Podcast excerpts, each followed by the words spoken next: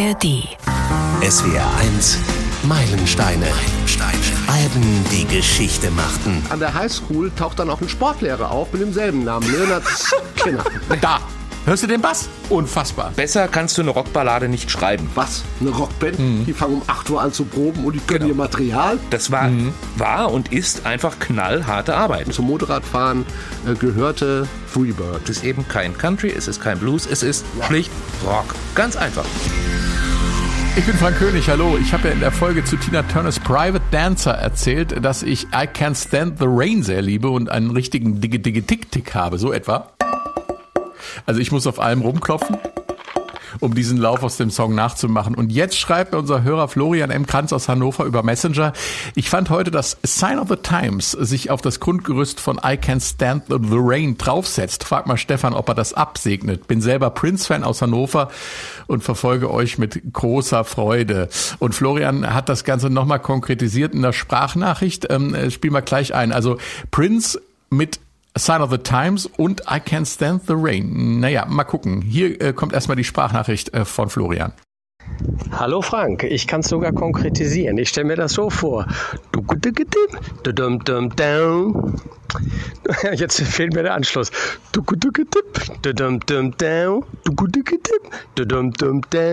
Ungefähr so.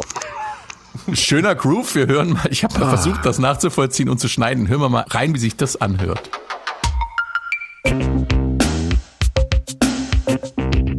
Stefan, du Ja. als Prinz-Fan und Ja. Experte, was, Also, was, was meint Florian da? Lieber Florian, lieber Florian, was eine große Verantwortung jetzt. Also, ähm, ganz kurz. Einmal haben wir es mit Digi Digi Dick Dick zu tun und einmal mit Digi Dick Dick Digi Dick. Bum, bum, bum, bum. Also rhythmisch ist anders. Nein, äh, Florian, ich würde ähm, und alle, die dieses Problem oder die Ähnlichkeit ebenfalls so sehen, ich würde dann in direkt musikalischen Bezug mit einem klaren Nein beantworten. Ich glaube, die Ähnlichkeit liegt daran, dass beide Songs mit dem Fairlight produziert sind. Da haben wir, den haben wir öfters schon gehabt in der Show. Das ist dieser erste digitale Synthesizer 79 kam der, glaube ich, auf den Markt für ein Schweinegeld. Und der war auch Sampler. Prince hat den sehr, sehr viel benutzt und hat Sign of the Times quasi komplett äh, mit dem Fairlight produziert. Und auch Tina Turners I Can Stand the Rain sollte eigentlich, was Bass und Schlagzeug angeht, wenn ich mich richtig erinnere, komplett mit Fairlight produziert werden. Als sie dann sagte, nee, nee, nee, ich möchte doch noch richtige Menschen im Studio haben, blieb es nur bei diesem Anfangsgroove. Also ich glaube, dass die Ähnlichkeit kommt vom Sound her und äh, nicht äh, vom musikalischen Element. Ja, so kann man es, glaube ich, stehen lassen. Aber jetzt zur neuen Folge. Roland Neuschwander steht auf Southern Rock, hat die Allman Brothers mit Live at Fillmore East vorgeschlagen auf meilensteine.swr.de. Ede Peach haben wir von den Allmans gemacht. Äh, Live at Fillmore East wäre auch eine gute Idee. Können wir vielleicht auch nochmal machen. Roland hat auch Lynyrd Skynyrd vorgeschlagen oder auch Steffen Balduf Kelting, der sich was zum epochalen Free Bird wünscht, wie er schreibt. Und Rudi Frühauf meint, macht mal was zu den Südstaaten-Bands äh, Lynyrd Skynyrd, Outlaws oder Molly Hatchet. Äh, ja, machen wir. Wir feiern nämlich heute das Jubiläum 50 Jahre Pronounced Lynyrd Skynyrd. Das Debütalbum der Südstaaten-Rocker kam nämlich am 13. August 1973 raus. Ein Debütalbum, das als Titel erstmal den Namen der Band in Lautschrift erklärt. Jeder Marketingstratege würde sagen, ihr seid bekloppt. Wer kauft Musik von einer Band, äh, bei der der Name schon aus einem unaussprechlichen Kunstwort besteht, aber die Platte hat sich trotzdem verkauft. Gilt heute als Meilenstein des Southern Rock. Der Rolling Stone hat sie zuletzt auf Platz 318 der 500 besten Alben aller Zeiten gewählt. Und äh, auch der bekannteste Song, eben jenes epochale und epische Freebird, wurde entgegen jeder Marketingempfehlung äh, der Plattenfirma ein Hit. Aber es gab noch sehr viele andere ungewöhnliche Eigenschaften dieser großartigen Band. Unter anderem darüber sprechen wir jetzt. Ich begrüße aus der SWS Musikredaktion den eben schon gehörten Stefan Farich und Benjamin Brendebach. Bei der Band mit drei Gitarristen sitzen heute eben auch drei Stück hier im Podcast. Hallo ihr zwei. Hallo, du einer. Hi. Und so klingt Pronounced Leonard Skinner. Hier kommt Simple Man.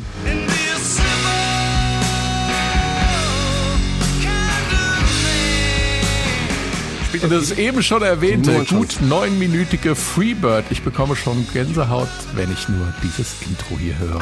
Wow.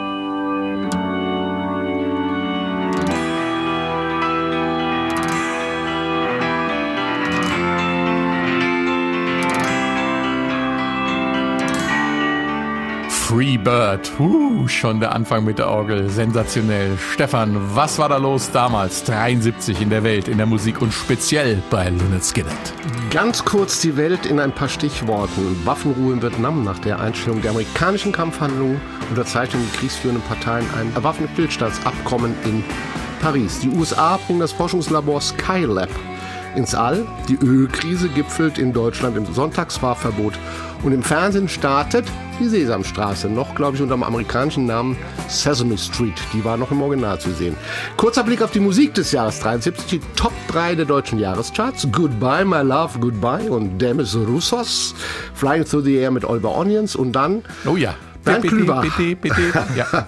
Dann Bernd Klüber, das kannst du bestimmt auch gut mitsingen, Frank, äh, der Junge mit der Mundharmonika. Ein Riesenhit. Ich Album, lasse das jetzt mal. albummäßig sieht das ganz anders aus. Da haben wir nämlich Dark Side of the Moon, Pink Floyd, einen Haufen Meilensteine, Goodbye Yellow Brick Road, äh, Elton John und auch Alice Coopers Billion Dollar Babies äh, erscheint und ein gewisser Bruce Springsteen hat sein Debütalbum am Start, Greetings from Ashbury Park. Und ähm, was ist los bei Lynyrd Skynyrd? Also Lynyrd Skynyrd sind bei der Veröffentlichung von Pronounced im verflixten siebten Jahr oder wie es später im Song Working for MCA ähm, ausgedrückt wird von äh, Ronnie von Sant, Seven Years of Hard Luck. Coming Down on Me. Aber eigentlich war es schon neun Jahre, denn wir sind in der Westside von Jacksonville, Florida, eines äh, der ärmsten Viertel äh, der Stadt. 64 gründen die späteren äh, Lynyrd Skynyrd-Mitglieder Gary Rossington, Bob Burns, Ronnie von Sant eine Band. Ihnen fehlt noch ein Gitarrist, den finden sie, Alan Collins. Den finden sie deshalb, weil der Mann besitzt eine Gitarre und einen Verstärker und das war zu der Zeit einfach enorm wichtig. Als sie ihn ansprechen, kleine Anekdote, flüchtet der erstmal auf den Baum, weil er meint, die Jungs wollten ihn verkloppen. Äh, War auch gar nicht so unwahrscheinlich, so wie die drauf waren. Nein, das war, ich weiß nicht, ob er das drin, Ronnie von Sant hatte einen, einen gewissen Ruf. Er war äh, später dann auch, gerade wenn er unter Alkohol stand, schon ein Schlägertyp, muss man sagen. Also, und deswegen gab es auch nachher Konflikte in der Band. Aber da ging es wohl mehr so um äh, jugendliche, ähm, Wer, wer kann am besten äh, Geschichten. Ähm, auf jeden Fall, er kommt wieder runter vom Baum, er kommt in die Band. Ähm, die Jungs kannten sich übrigens größtenteils von der Highschool und sie spielen zunächst dann in der Folgezeit auch in der Schule, dann hinterher in Bars, kleinen Klitschen. Ähm, am Ende nennen sie sich 1%, also 1%. 1966, also im verflixten siebten Jahr, ändern sie schließlich ihren Bandnamen. Und äh, die Leute machen sich nämlich lustig und meinen, ein Prozent hätte damit zu tun, weil sie nur ein Prozent Musiktalent hätten. Und dann ging es darum, ähm, welchen Namen äh, finden sie. Und da kamen sie auf Lynyrd Skynyrd. Ja, und äh, Lynyrd Skynyrd ist ja auch wirklich eher ein seltsamer Name. Bei 1% kann man sich ja noch was vorstellen, aber bei Lynyrd Skynyrd erstmal gar nicht. Ähm, und dass sie eben den Titel des Debütalbums sogar in Lautschrift klar machen ähm, müssen, wie es ausgesprochen wird, ist ja auch sehr seltsam. Der Ja. Name ist, hat schon auch eine schräge Geschichte, Stefan. Absolut. Ne? Aber eine richtig coole schräge Geschichte. Also ich meine, so muss man erstmal auf den Bandnamen kommen, oder? Also verantwortlich sind dafür jetzt eigentlich zwei besondere Umstände. Der, der eine, und damit starten wir, ist ein, ein Song, der heißt Hello Mother, Hello Father. Ich glaube, das ist irgendein Dialekt von Hello Mother, Hello Father. Alan Mutter und Vater, oder? Ja, Mutter und Vater. Alan, Sherman hat den gesungen. Und da geht's über ein äh, Kinderferiencamp, das heißt Camp Granada. Und dort taucht dann ein gewisser Leonard Skinner auf. Wir hören mal rein. I went hiking with Joe Spivey. He developed poison ivy. You remember Leonard Skinner? Da ist er. He got ptomaine poisoning last night after dinner. Die Pointe des Songs verstehe ich nicht ganz, aber äh, der, der, Name wird dann bei der Band zu so einer Art Running Gag.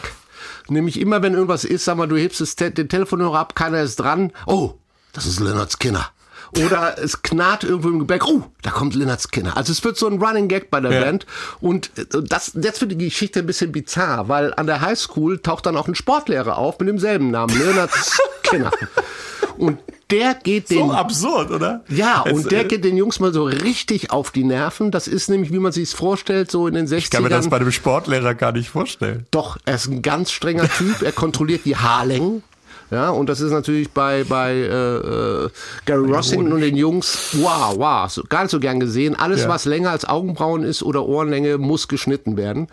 Und äh, schlussendlich verlassen sie die Schule. Wie überhaupt, muss man mal sagen, in dem Gebiet äh, kaum jemand die Schule beendet, in dieser Westside von Jacksonville. Mhm. Meistens mit 14, 15 äh, gehen die da von der Schule ab. Und dann kam mal der Punkt, wo sie einen Namen suchten, weil sie halt nicht mehr nur ein Prozent Talent haben wollten, sondern wussten, sie können mehr. Und dann kam Bob Burns und der sagte, hey, Leonard Skinner. Und alle dachten, hui, wie, wie Leonard Skinner, ist- was soll denn das jetzt? Wo ist er? Ja, hat wieder irgendwo knarrt. Nein, äh, das ist ein geiler Bandname, sagt er.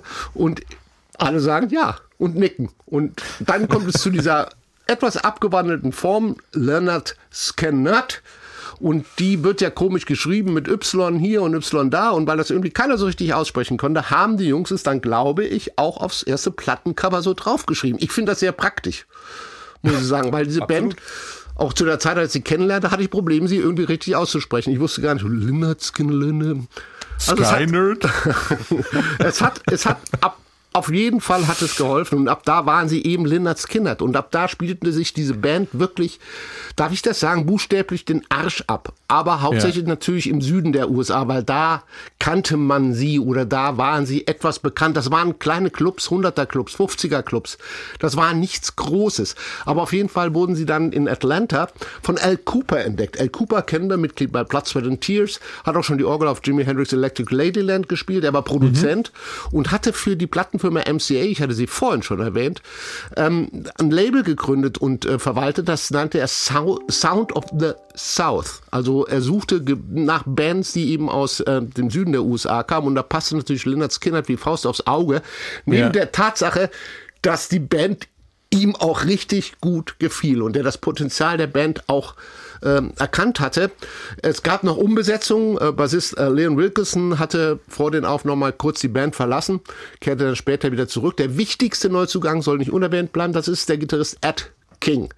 Der war vorher schon mal auf einem Konzert äh, Ronnie von Sant begegnet und er fand die Band auch großartig und sagte, pass mal auf, ich kann im Moment nicht, aber wenn du mal einen Gitarristen oder Bassisten brauchst, dann bitte, bitte, bitte, bitte ruf mich an. Und das hatte dann Ronnie Facent zu dem Zeitpunkt auch gemacht. Und Ed King kam, er war ähm, kurz vorher noch mit den Beach Boys auf Tour. Und dann ging's ab. Dann zog, äh, zog Cooper mit den Jungs ins Studio One in Doroville in Georgia. Und äh, um da ein bisschen so die Atmosphäre zu beschreiben, zitiere ich aus dem Song Doroville der Südstaatenband Atlanta Rhythm Section, die nachher auch noch eine Rolle spielt, by the way. Doroville, ein Hauch von Country, liegt in der Stadt. Rednecks trinken am Sonntagwein hinter ihrem Feld. Und weil das alles so schön war, hat Al Cooper die Band noch vor The Who gebucht auf eine große US-Tour. Und das hat dafür gesorgt, dass sie auch in den USA groß bekannt wurden. Sie sollen sogar The Who, glaube ich, an die Wand gespielt haben bei einigen Kon äh, Sie Konzerten. soll sich zumindest vorgenommen haben. Ne? Das haben Alles sie sich immer vorgenommen. Wir werden nachher zu sprechen kommen. Das, das waren wirkliche Arbeitstiere. Und sie hatten, gerade Ronnie von Sant hatte einen Plan, also einen ganz konkreten Plan, ähm, wie er erfolgreich werden wollte und was er sich drunter vorgestellt. Er hatte auch diesen Outlaw-Gedanken. Ihr seid mir alle egal da draußen. Ich ziehe mein Ding durch mit Gary Rossington und den Jungs. Aber das ist nochmal äh, eine andere Geschichte, die wir haben, Ja. besprechen wir gleich wieder. Das half dann schlussendlich das Album nach vorne zu bringen, die Verkäufe nach vorne zu bringen und das Album zu dem zu machen, als was wir heute besprechen, nämlich zu einem Meilenstein. Na, wobei man sagen muss, das Album selber wurde ja gar nicht so wahnsinnig oft verkauft, ne? kam glaube ich noch nicht mal in die Top Ten eigentlich damals. Es war aber halt eben, gab einfach die Grundlage für sie, dass sie halt eben in den USA und international bekannt wurden und dort dann eben auch ihre Live-Shows abziehen konnten. Und das war ja Das das, das Ja, ist halt eben Lynyrd das, was. Lynyrd Skynyrd immer ausgemacht haben. Und man Ja, muss auch mittlerweile als sagen, Platin-Status, ne? ja, Also natürlich, mehr- klar. Im Laufe der Zeit hat sich das immer weiter verkauft. Und man muss auch sagen, Al Cooper ist ja damals schon sehr ins Risiko gegangen. Ne? Also sie haben ja versucht, schon vorher Plattenverträge zu bekommen, haben sich mehrfach beworben und es haben eigentlich sehr, sehr viele gesagt, nee, das funktioniert Ich nicht. neun von zehn Firmen haben abgesagt. Genau, und er hat dann gesagt, nee, ich will die aber unbedingt haben und hat auch unter anderem deswegen dieses Unterlabel wohl erstmal überhaupt angestoßen, um diese Band signen zu können. Und das musste dann auch erstmal machen. Ne? Ähm, das dann so durchzuziehen. Er hatte natürlich auch einen Plan, genau wie Ronnie von Sant. Also die beiden wussten, was sie taten und dann kommt dann sowas. Und er raus. hatte die Doch die Beziehung, Zeit muss der man auch einfach Gitarrenbands sagen. schon zehn Jahre vorher vorbei war, ne? Und jetzt kommen die noch mit drei. Sag's nicht. Nein, ich sag's nicht. Sa ähm, aber ich sag jetzt mal, äh, ich ich hätte noch mal Ed King. Da muss man ja noch mal drauf zurückkommen. Der hatte mit den Beach Boys gespielt, kommt eigentlich aus äh, aus Los Angeles, aus Kalifornien. Ja, ein ganz äh, anderer Charakter. Ja. Ganz ganz anderer Typ, ne? Mit so das finde ich total spannend. So die alten Schulfreunde, da kommt ein Typ, der hat schon mal mit den Beach Boys gespielt. Finde ich gruppendynamisch äh, sehr spannend, al- allein diese Idee. Ich glaube, er hat einfach durch sein Spielen überzeugen können. Und was man sagen muss, unter uns alten Gitarristenbrüdern, er kam als Stratocaster-Spieler in die Band.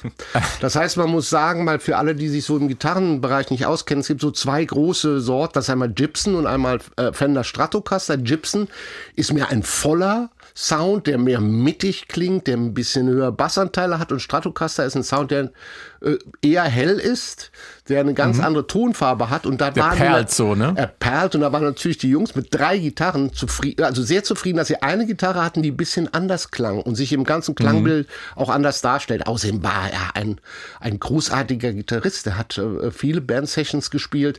Er hatte auch ein anderes Feeling ihm durch LAF. Es gibt immer wieder Interviews, wo er sagt, dass es ihm auch manchmal sehr strange vorkam, da plötzlich im Süden gelandet zu sein und diese Umgangsform war noch nicht seins. Schlussendlich haben sie sich auch deswegen getrennt, weil weil dieses rohe, äh, ich sag fast aggressive, was die Band nach außen dann nachher auch in der Öffentlichkeit darstellt, nicht sein Ding war. Benjamin, er was hat, auch macht- bis später, er hat auch bis später immer gesagt, also das mit den Beach Boys, die Tour zum Beispiel, das war eigentlich das Ding seines Lebens. Ne?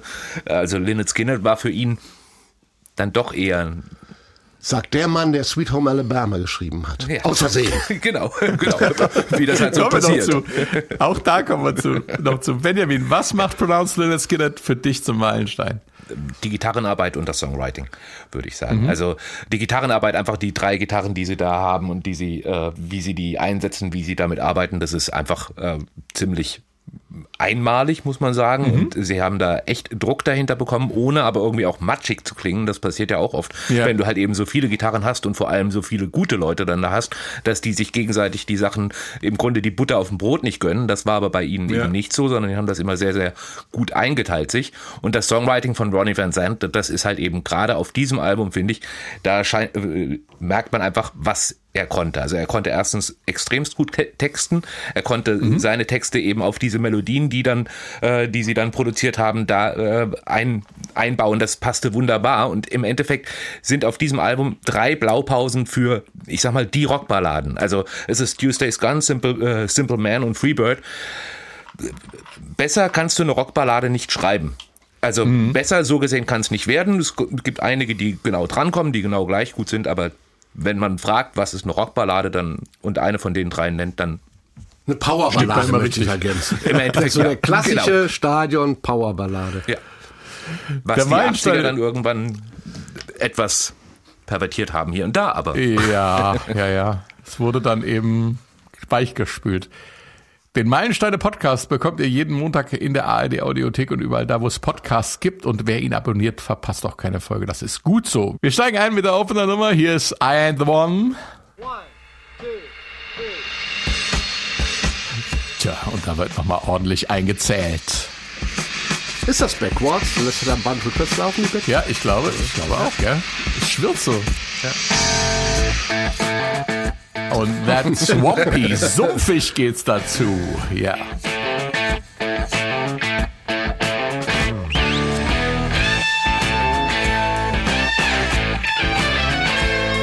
Vor Bobo haben wir auch gleich der Sumpf, ne? Das hört man hier. Kommen wir gleich noch drauf zu sprechen.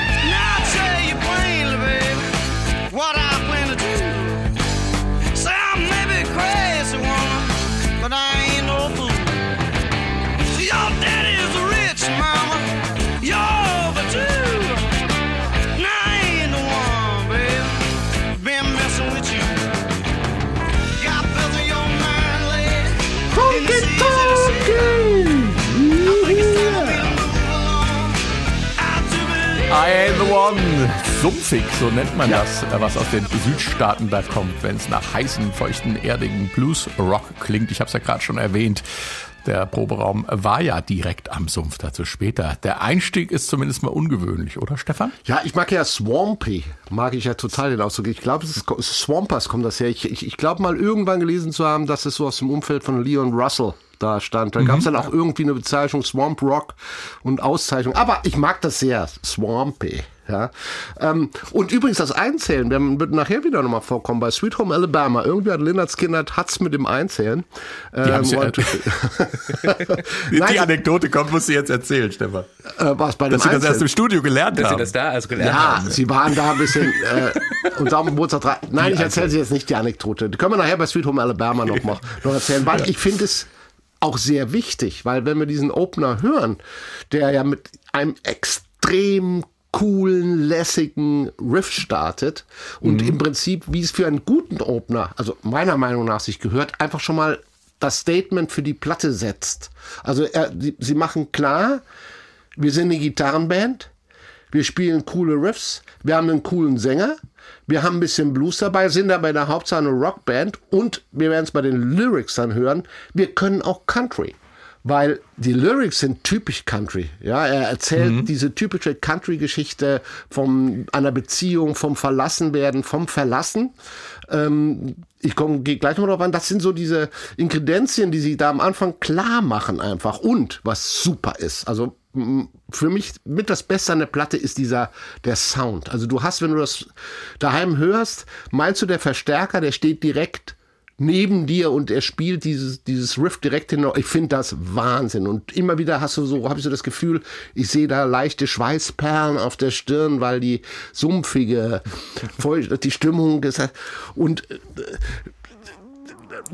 was soll ich sagen? Es ist einfach super, ein super ta tadelloser Riff. Und äh, Ronnie von Zandt, kommen wir zu der Geschichte, denn die ist sehr wichtig, weil das zeigt die, die Country-Attitude, finde ich, die diese Band hat. Es ist ein Thema, wie wir es oft in, in Country oder immer in Country-Musik finden. Es ist großes Geschichte erzählen. Es geht um Beziehung.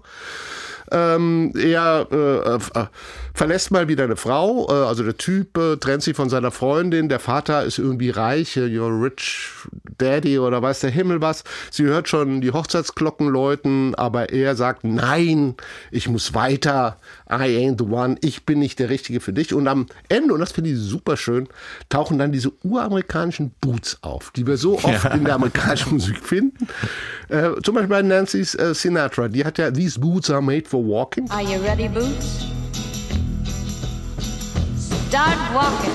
Und Ronnie von Zandt zitiert die Schlusszeile des Songs, indem er sagt, Are you ready, Boots? Macht Nancy Sinatra auch zum Schluss. Nur bei Nancy, für den feinen Unterschied, da, da beginnt das erst, Start Walking. Bei Lynyrd Skynyrd scheint das Routine zu sein, weil bei ihnen ist das Verlassensein Walk On.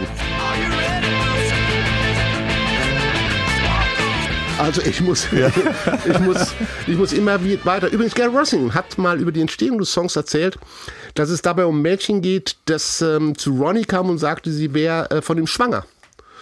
Und er dann einfach trocken sagte, nee, Mädchen, da täuscht Ja, ja, Ich ja, bin- ja, das ich ist ja im Text in Andeutungen auch drin. ich ne? bin nicht der Richtige. Überfällig und so, ja. Ihr Vater wollte, dass er sie heiratet, äh, weil sie schwanger war. Und ähm, die Geschichte hat er, wie viele seiner Geschichten, die aus, die aus seinem direkten Umfeld auch biografisch sind. Er hat eine ganz große Kunst, diese einfache Sprache des, ja, des einfachen Mannes zu sprechen. Die hat auch, darum hat, hat diese Band auch jeder verstanden und jeder wusste, wo bin ich, kann ich mich damit identifizieren. Ja, das ist meine Welt, das ist ganz klar. Er hat ja ein Riesentalent, was du gesagt hast, zum Texten gehabt.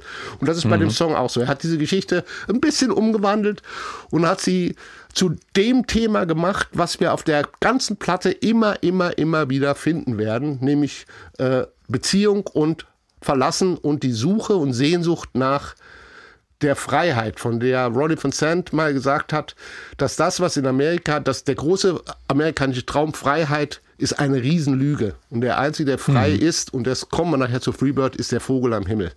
Und diese Suche und diese Sehnsucht steht über allen Songs. Deswegen würde ich auch fast sagen, dass das auch weniger so Country, also das ist ja das, finde ich, was er dann auch schafft, diese Texte aus dem Country rauszuholen. Also es geht eben nicht um, ich sag mal, den Traktor und Du meinst das Schnulzige? dieses Ja, das hat er Schnulzige, nicht. Genau, sondern es ist eher dieses Working Class, was dann ja auch äh, Springsteen später äh, nochmal verfeinert hat. Einfach dieses, das, da kann sich jeder, und zwar wirklich weltweit jeder irgendwie mit identifizieren, ne? hat irgendwie so ein, ein Thema, sei es jetzt eben das Verlassenwerden, dieses, dieses Freisein, dieser Traum davon. Das ist nicht dieses äh, eingeschränkte, was es im Country oft ja gibt, wo man sagt, okay, das ist, das kommt das passiert dort und das bleibt auch dort, sondern das hier ist eine universale Geschichte, die er dann aus dieser Bin ich Geschichte bei macht. dir, aber es geht halt um dieses Countryeske. Geschichten erzählen, weil auch Ja, an klar. Bruce Springsteen-Geschichte hat natürlich einen Background im, im Country, im Geschichtenerzählen der Country-Musik, Ja. finde ich persönlich. Ja, ja, das ist schon richtig, das stimmt. Aber zum Beispiel die Eagles haben das ja, äh, Desperado war, glaube ich, auch im 73, müsste das, glaube ich, rausgekommen sein, war ähnlich. Die sind aber mehr zum Beispiel noch in diesem Country-Bereich, also von, dem, von der Art, Ja. wie die Geschichte erzählt wird. Vom mehr Sound auch, ja. Vom Sound auf jeden Fall, klar. Ja. Ähm, aber eben auch vom, vom Geschichtenerzählen ein bisschen mehr im Country. Nicht nur in der Musik hört man den Bezug zu den Südstaaten, auch das Plattencover nimmt uns mit in die Heimat von Lynyrd Skynyrd Benjamin. Genau, das nimmt uns mit nach äh, Jonesboro, ist nicht ganz die Heimat von Lynyrd Skynyrd. Lynyrd Skynyrd kommt ja aus Jacksonville, hatten wir ja eben schon äh, besprochen. Jonesboro liegt in Georgia, ist ein kleines Städtchen, knapp 5000 Einwohner und ist halt eben so ein typisches verschlafenes Nest. Ja, also da hast du, du hast einen Supermarkt, sie stehen auch unter anderem vor so einem Supermarkt, äh, vor so einem kleinen Supermarktfenster stehen sie da äh, zu siebt. Und du siehst die da, sie passen dahin. Sie passen genau dahin. Die, ob das jetzt Musiker sind, könntest du wahrscheinlich an den Hosen und äh, an den Haaren sagen, aber ansonsten würden die genau da so hinpassen, als wären sie auch gerade irgendwie aus der, kämen sie aus der Mine, wo sie gearbeitet haben oder wie auch immer. Und ähm, in dieses, dieses Städtchen oder dieses Cover, das zieht einen genau direkt dahin, wo man eigentlich, wo sie einen haben wollen. Ist ein bisschen tragisch. Keiner von den Jungs auf dem Cover lebt mehr mittlerweile. ne? Nein. Es sind Das- alle, glaube ich. ist- Ja. Aber ich gebe dir da recht. Es hat, ich finde, dieses Covershooting ist, äh, weil wir sagten, jeder wusste, wo es hingehen sollte. Und dieses Covershooting ist auch genau auf den Punkt. Das Ja. ist das erste Album. Ich zeige euch die Band quasi in, in diesem symbolischen Umfeld, wo ich sie gern Genau. einsortiert haben möchte. Genau, und Sie haben, ganz kurz, Sie haben ja einen ganzen Tag äh, Fotoshooting gehabt und haben auch irgendwie Fotos vor einer Scheune gemacht und sowas. Da wären also auch noch sehr viel klischeehaftere Bilder gewesen. Und eben die haben Sie nicht genommen. Sie haben eben nicht die genommen, wo die Jungs da im, im Hafer stehen, sondern eben in der Stadt stehen. Das macht auch äh, das aus, was ich eben meinte, diese bisschen diese Abtrennung vom, vom Country, sondern es ist dann doch eher dieses Rock. Rock. Genau. Und das Verrückte an der Geschichte, das Foto ist ja mit Blitz gemacht, ne?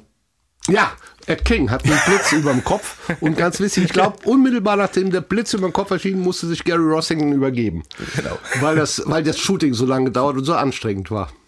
Das ihm erzählt man sich so. Heißt es, ja. Geschichte. Aber es ist ja. natürlich symbolisch. Es gibt auch, äh, haben wir spätere Plattencover noch, die auch Also eine noch ganz, viel ganz kurz, ich muss, ich, entschuldige, wenn ich dich gerade unterbreche, aber ich muss das natürlich klarstellen. Ähm, der Blitz ist nicht der Fotoblitz, sondern es ist tatsächlich Ein Blitz, am Himmel. ja, ein, ein, ein Entschuldige, Gewitterblitz. ich, aber das, Ah, Nein, ein glaube, der- Gewitterblitz, der über dem Ja. Kopf von Ed King zu sehen ist. Ja, äh, was natürlich auch eine Symbolik hat, weil zwei Jahre später ist er aus der Band ausgestiegen. Und das war, und äh, nachher Survivor, das Album, das unmittelbar vom Flugzeugabsturz war, das ursprünglich die Band in Flammen zeigt.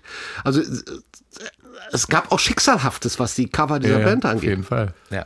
Kurzer Zusatz noch Dann zum Benjamin, ja. Ganz kurzer Zusatz noch zum Albumcover. Äh, sie haben dem, dem Städtchen es auch gedankt, dass sie dort äh, ihr Foto machen durften und haben das erste Konzert tatsächlich nach Veröffentlichung von äh, Pronounced dort gespielt. Ich würde gerne an der Stelle nochmal auf, auf die, die Heimat von Lynyrd Skinner zurückkommen. Ich muss nochmal über den Proberaum sprechen. Ich weiß nicht, ob wir später nochmal drauf kommen, aber das passt jetzt so gut. Hell's House. Hell's House, allein der Name. Äh, dieser, es war ein Schuppen an einem Fluss im, mitten im Sumpf. Stefan, äh, Ja. was? Äh, Ja, die Jungs hatten drüber. einfach nicht viel Geld. Und dann hat sich dieser Schuppen aufgetan, der lag wohl im Sumpfgebiet direkt neben einem Fluss. Ähm, und den konnten sie relativ günstig bekommen. Das war eine Bruchbude, aber das wurde ein, ein, ein ganz wichtiger Ort für, für diese Band, dass die, die, die Band, das ganze Bandgefüge zusammengeschweißt hat, das musikalisch enorm wichtig wurde. Sie nannten es Hell's House, weil in der Gegend, die Gegend wimmelte wohl von Schlangen und Ungeziefer und es gab da eine Zeit lang, wo ähm, Kleinigkeiten aus diesem Proberaum geklaut worden sind und sie dann beschlossen haben, es muss immer jemand nachts in dem Haus bleiben und Wache schieben. Und das muss wohl wahnsinnig unangenehm gewesen sein. Ed King übrigens musste, glaube ich, eine ganze Woche in diesem Haus ähm, verbringen, als, als Einstand in Genau. die Band. Und äh, weil das alles so, so, so fürchterliche Vibes hatte, nannten sie es Hell's House. Aber es hat eine so hohe Intensität gehabt für ihre Proben. Wir werden nachher nochmal das aufschlüsseln können, wie, was das Besondere auch an diesem Album ist, musikalisch, als sie ins Stuhl gegangen sind. Sie haben da so intensiv und so konzentriert arbeiten können. Gut, ich glaube, sie haben auch Magic Mushrooms zu sich genommen, aber das hat sie nicht ja, ich weiter glaube aus, aus, aus, äh, aus, aus, Kuhfladen. aus Kuhfladen, Genau. aus Kuhfladen, die Pilze. Ach, wir Ja. wollen nicht näher drauf eingehen. Nein, wurde, sie hätten immer einen Es stand Magic immer eine Mushroom Tasse Tee am Jawohl. Aber auf der anderen Seite sagt auch Gary Rossington, das hätte sie dann auch äh, in, in weiten Phasen auch nochmal nach vorne gebracht. Also vom Gefühl her. Aber ähm, es wurde da ganz hart gearbeitet. Also das, was wir vorhin schon sagten, ähm, die, dieser Wille, äh, ein, der, der Wille, ein Ziel erreichen zu können und auch dieses Ziel klar vor Augen zu haben. Also Songs wurden dort ähm, quasi seziert. Wenn ein Song da war, mussten zwei Gitarristen ihn spielen. Dann hat der Gitarrist mit dem Bassist gespielt, dann hat der Gitarrist es mit dem Pianisten gespielt, dann hat der Bassist es mit dem Sänger gespielt. Also die konnten diese Nummern in und auswendig. Also die hättest du nachts um vier wecken können und sagen, hier, das und sie hätten es dir bis aufs Einzählen. Aber da kommen wir nachher noch. wo, wo, wo du gerade gesagt hast, nachts um vier, ne? Sie haben aber einen ganz normalen Arbeitstag. Auch das ist ja so Working Class mäßig. Sie haben tatsächlich als Rockband um 8 Uhr morgens angefangen zu proben. Ja. Das, das wollte ich ohnehin, finde ich gerade bei denen ist es sehr auffällig. Also man äh, sieht ja immer so gerne oder sieht ja dann die Rockbands irgendwie auf der Bühne und denkt sich, ja, die kriegen das alles hin, was haben die ein Talent? Ja, die mögen alle Talent haben, aber alles, was, also was die alle gemeinsam haben, ist, dass die alle, die da ganz oben sind und vielleicht sich auch gehalten haben, ähm, extremst viel gearbeitet haben daran. Also sei es jetzt erstens in ihrer Jugend in der Schule, dass sie waren sie meistens irgendwie die Außenseiter, weil sie äh, den ganzen Tag Gitarre gespielt haben oder Schlagzeug gespielt haben oder wie Herr Van Zandt, der dann irgendwie sich zwar für Baseball interessiert hat, aber auch Gedichte geschrieben hat. Das war war und ist einfach knallharte Arbeit und Ja. ob du die dann morgens um acht anfängst oder wie die Stones zum Beispiel gerne eben nachts geprobt haben, aber egal wie, es wurde gearbeitet. Also das muss man immer im Hinterkopf halten. Das ist nicht einfach Ja. nur irgendwie morgens lustig Magic Tea trinken und äh, dann funktioniert's. Und es war das, was Al Cooper ja bei den Plattenaufnahmen als erstes bemerkt hat, dass er noch nie Ja. so eine Band im Studio hatte, die ihre, ihr Songmaterial so perfekt reproduzieren konnte anhand der Sache, die sie im Proberaum Ja. eingeübt hatten. Also da war er selbst total total, man kann man sagen, schon fast erschrocken. Was? Eine Rockband? Die fangen um 8 Uhr an zu proben und die können Genau. ihr Material? Ja. Das gibt's doch gar nicht. Gibt's so, Und spielen das auch noch Das ist 1 zu 1 live, 1973. ne? Die zweite Nummer auf der Seite 1 ist Tuesday's Gone, aber nicht der Dienstag ist weg, sondern eine Frau, die heißt wie der zweite Tag der Woche. Ob es sich um die gleiche Frau handelt, wie im Rolling Stones Song Goodbye Your Ruby Tuesday, ist nicht bekannt. Äh, wenn es so war, hätten Lynyrd Skynyrd ja vorgewarnt sein können. Hier ist Tuesday's Gone.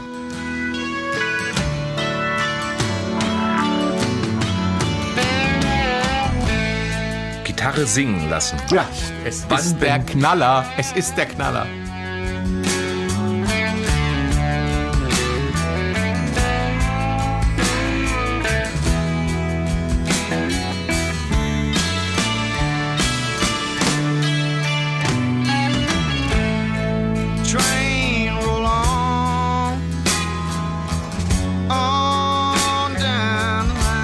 Mehr Sehnsucht kannst du nicht in den Song reinsingen. Nee, das geht nein, nicht. Nein. Und das ohne, dass er da schon an die Grenze geht. Ja. Ja.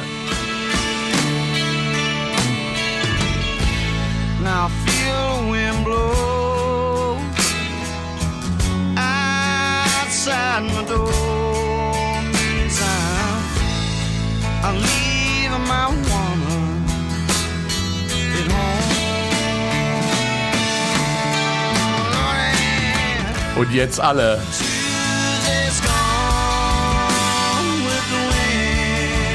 Tuesday is gone. Leonard Skinner. Chris Robertson ist Sänger der Band Blackstone Cherry.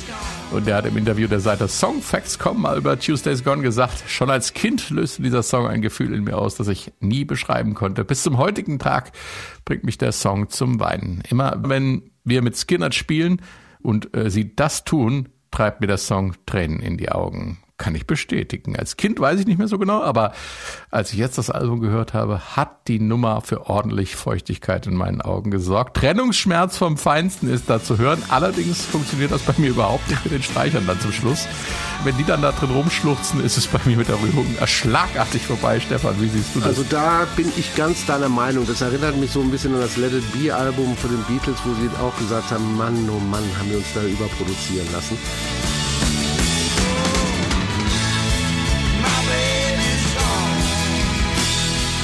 Ja, Al Cooper, der hatte da die Idee, er müsste noch irgendwie auf die Tränendrüsen extra drücken und hat ein bisschen Streicher eingesetzt. Allerdings sind das keine richtigen Streicher, sondern es handelt sich ums Mellotron, haben wir hier in den Meilensteinen auch schon öfters kennengelernt. Das ist äh, ein Tastinstrument. Der Sound wird über Tonbandschnipsel quasi erzeugt. Da sind die Sounds aufgenommen und wenn ich auf die Taste drücke, wird dieser Sound abgespielt. Und in dem Fall waren das äh, diese breiten Streicher, die wir nachher noch on top in dem Song hören können. Aber für mich, ich sag's offen und ehrlich, weil ich, ich spiele nun mal im Moment selbst in der Band und da kannst du dich reinlegen in den Song. Und es ist für mich der Geheimfavorit, also der Platte, der Band. Ah, auch wenn es jetzt viele draußen anders sehen, es, es ist sogar qualitativ so einen Song ticken schöner als Freebird, finde ich persönlich. Und es zeigt vor allem nach dem Opener von Ain't the One, wo sie schon ein paar Sachen klarstellen, sofort die zweite Seite der Band, dieses Balladeske, dieses Power, dieses Gefühlvolle.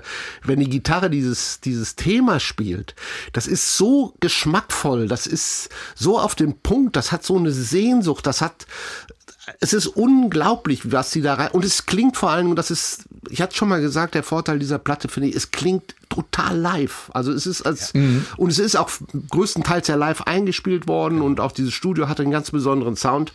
Und das, das hört man auch. Also das ist alles, so von, von der Sehnsucht nach Freiheit durchzogen und, und es landet nachher natürlich bei Freebird auch auf, auf dem Höhepunkt dieses, dieses Freiheitsgedankens selber.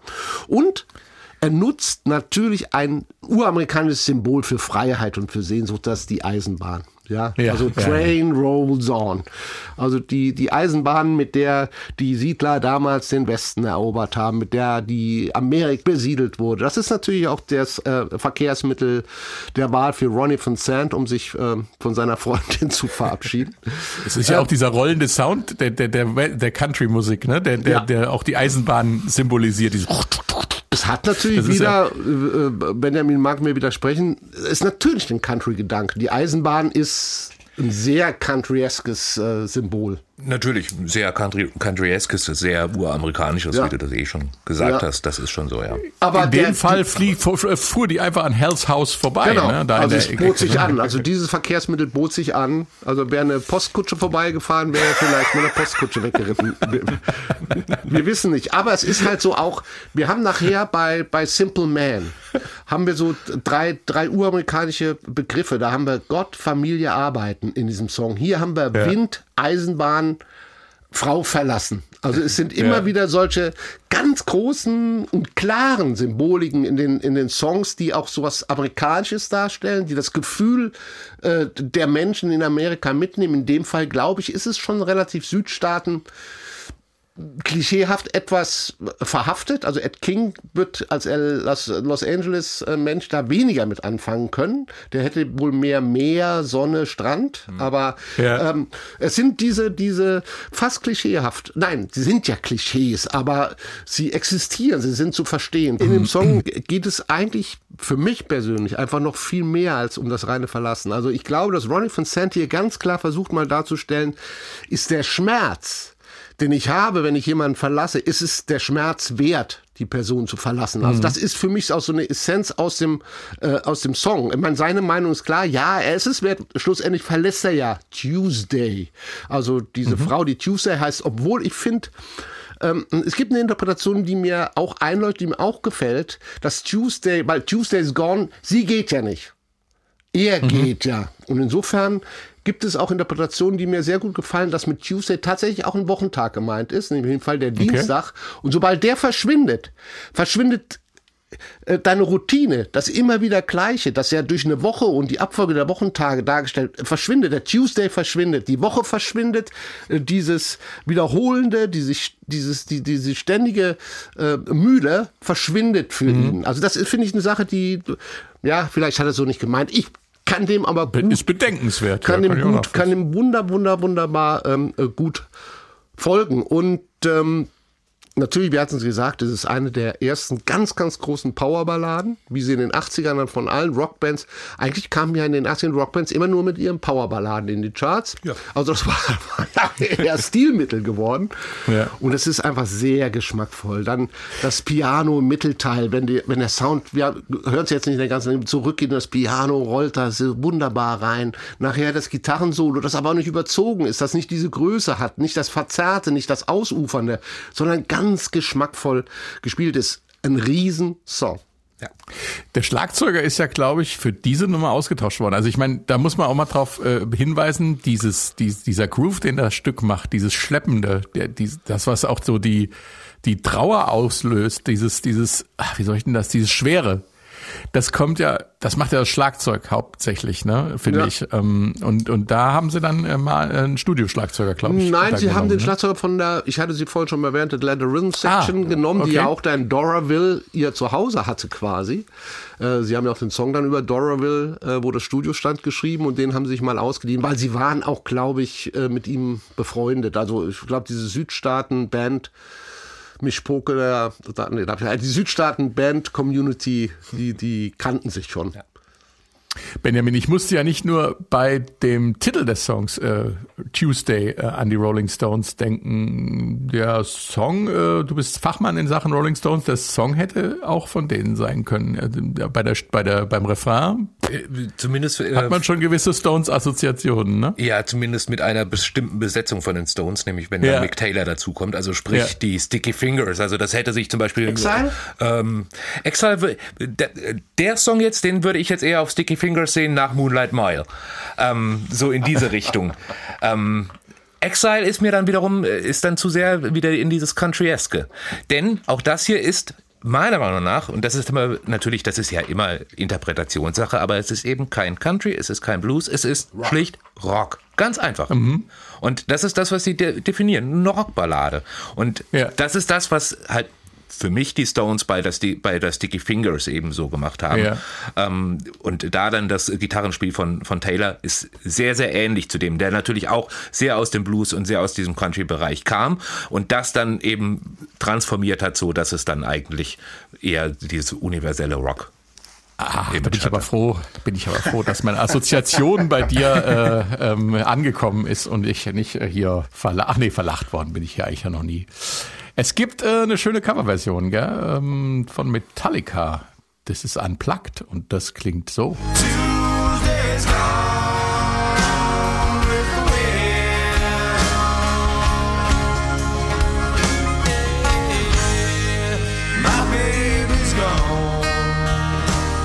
Vielleicht hätten sich Metallica dazu auch einen neuen Schlagzeuger holen sollen. Ach nee, das ist Lars Ulrich Bashing wollen wir nicht. Nein. Lars Ulrich. Wir wollen ihn nicht bashen, aber Nein. es, ist, es schleppt nicht so schön. Ne? Nein. Das ist, aber es ist trotzdem schön vorgetragen. Wenn man sich mit dem Leben in den USA auseinandersetzt, gibt es ein Thema, welches immer wieder für traurige Schlagzeilen sorgt, auch in der Gegenwart. Das ist die Allgegenwart von Schusswaffen aller Art. Das ist ein US-amerikanischer Fetisch. Ähm, da gibt's schon mal Eifersuchtstramen in der Kneipe, die in einem Shootout enden.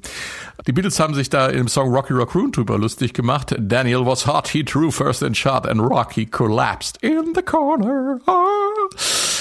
Sowas ist Lynyrd Skynyrd Sänger Ronnie Van Zandt beinahe tatsächlich selbst passiert. Und Lynyrd Skynyrd haben einen Song drüber geschrieben. äh, Gimme Three Steps.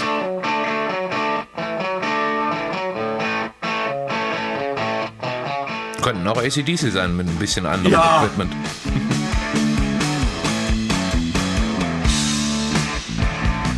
Jetzt ist ACDC weg. Ja. Ja, das stimmt.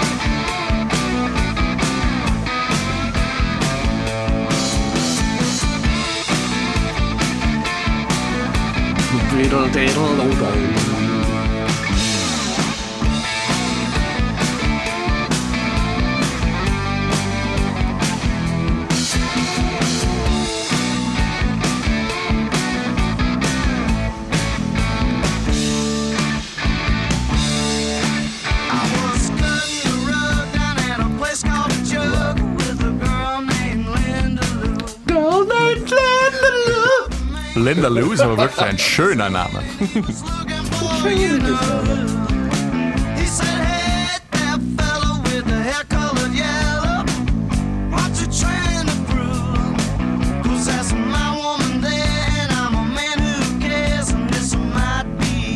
For you. I said, Excuse me. Give me three steps. Also gib mir drei Schritte Vorsprung, bevor du mich abknallst. Und dann siehst du mich auch nie wieder.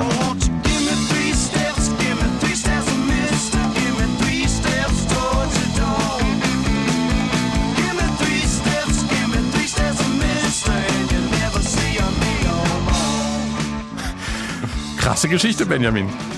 Ja, ziemlich.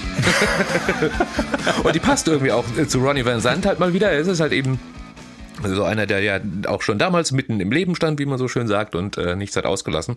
Und da erzählt er eben, er hätte dann mit einer äh, Frau getanzt in einer Bar. I was cutting a rock. Und ähm, dann kommt ein Typ herein und dieser Typ hat allerdings eine Knarre in der Hand, sonst hätte sich Ronnie wahrscheinlich mit ihm geprügelt, aber da hat er dann irgendwie gedacht, es ist wohl besser, wenn du mir jetzt einfach drei Schritte Vorsprung gibst. Wenn er ihn um einen Tür bin. Gefallen bittet. Ja, genau. Eben, Das Schöne an der Geschichte ist, glaube ich, er äh, war illegal auch in der Kneipe. Ne? Er hat die Band rausgelassen und mit dem gefälschten Ausweis ist er dann da rein.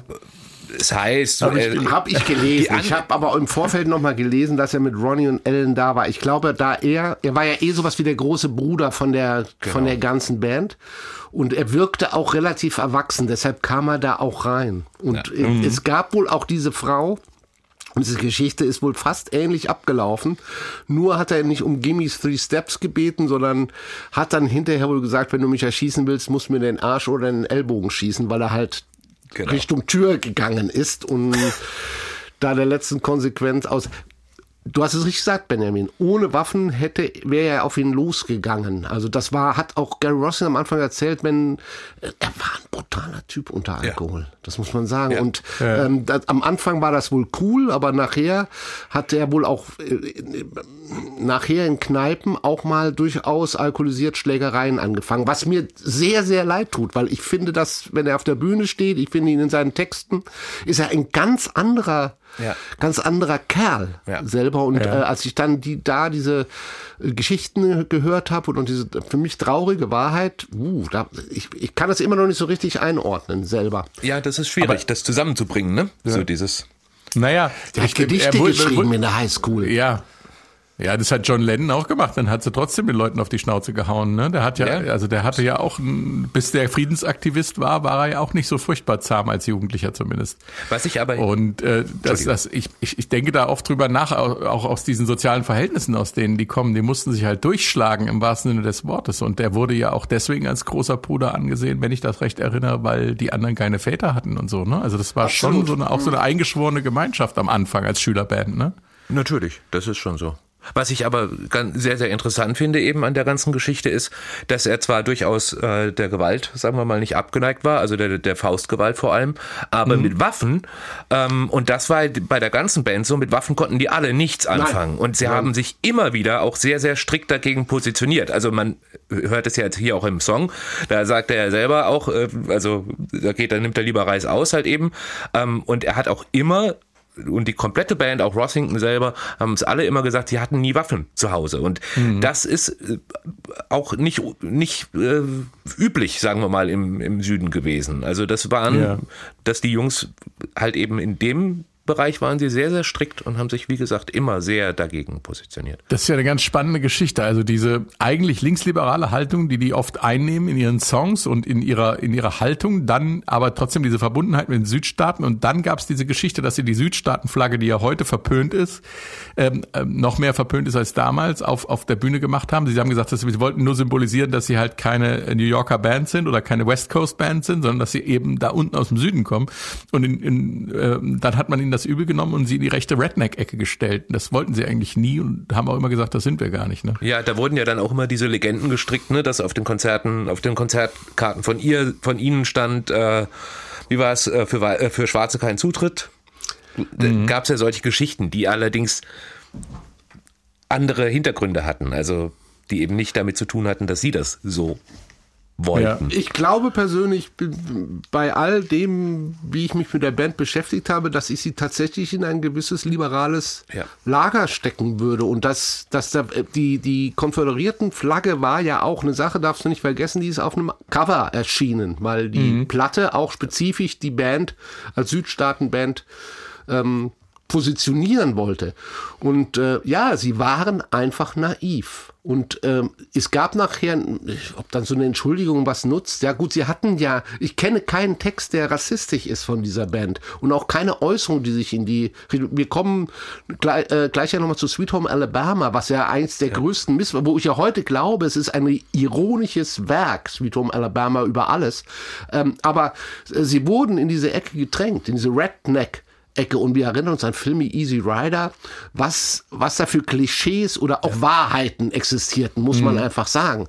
Äh, Und, und dieses Bild war da, aber sie waren naiv. Die Konation Und ungebildet, also wirklich Schulabbrecher, Ja. ne? also relativ geringe Bildung und ähm, in, plötzlich in die in die in die ja in und die diese Welt des Fahne Rock'n'Roll steht eben für. Rassismus, die Fahne steht für Kuckucksklan, für all die Dinge und das haben sie nicht so wahrgenommen. Sie haben sie nachher ja sogar öffentlich eingepackt und Genau. nie mehr ausgepackt. Äh, aber sie selbst wissen, dass das ein großer Fehler war, unter dieser Fahne so zu spielen. Ja. Und ich meine, man sieht es ihnen ja so gesehen auch schon an, wenn man, wie gesagt, sich das Cover anguckt. Das sind keine Rednecks. Also, ich meine, die haben lange Haare und die Das tragen ja, genau. irgendwelche Schlaghosen. Ja, sind- also ähm, das sind die, die Die normalerweise aus orientieren dem Süden weggejagt werden. ja. Ne? Ja. Genau. Ähm, wir lassen uns noch mal da bleiben bei dieser Südstaatenherkunft, denn ein Song ist nicht auf dem Album drauf, aber er wäre beinahe draufgekommen und dann wird das ganze Ding noch der größte Hit von Lynyrd Skynyrd überhaupt. Klar, es geht um Sweet Home Alabama. Den Sound musst du Ja. hinkriegen. ja. Da meinst du, es sind ja nur drei Akkorde. Mhm. Der hat so einen Schmatz. So. Ja. Wack, du, wick, wick. Ich würde sagen, das äh, gehört zu den zehn besten äh, Gitarrenriffs Ja. ever, oder? Ja. Nicht nur das, auch Also- wie die Gitarren hier, drei Gitarren aufgeteilt sind in dem Ja. Song. Das ist genial, muss ich sagen.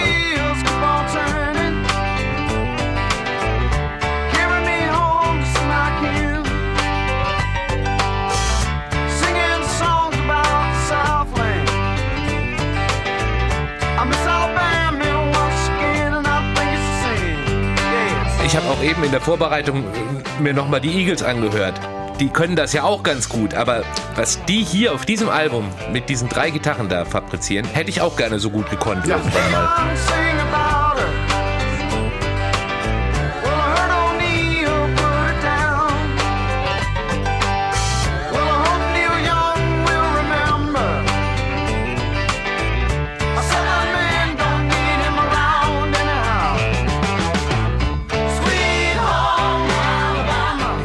Only Young will remember Southern Man don't need him around. Stefan, du hast gesagt, dass wir über Sweet Home Alabama sprechen müssen, auch wenn der Song auf Pronounced gar nicht drauf ist. Äh, warum erzählst uns? Weil ich glaube, dass Ronnie Van Sant ihn gerne, richtig gerne auf diesem Album äh, gehabt hätte. Leider kam er einen kleinen Ticken zu spät. Also ähm, Al Collins hatte, glaube ich, die Idee und äh, Ed King hat dann den Riff, also der Rockgeschichte geschrieben hat. Da sind wir uns sicherlich alle einig. Den hat er dann geschrieben.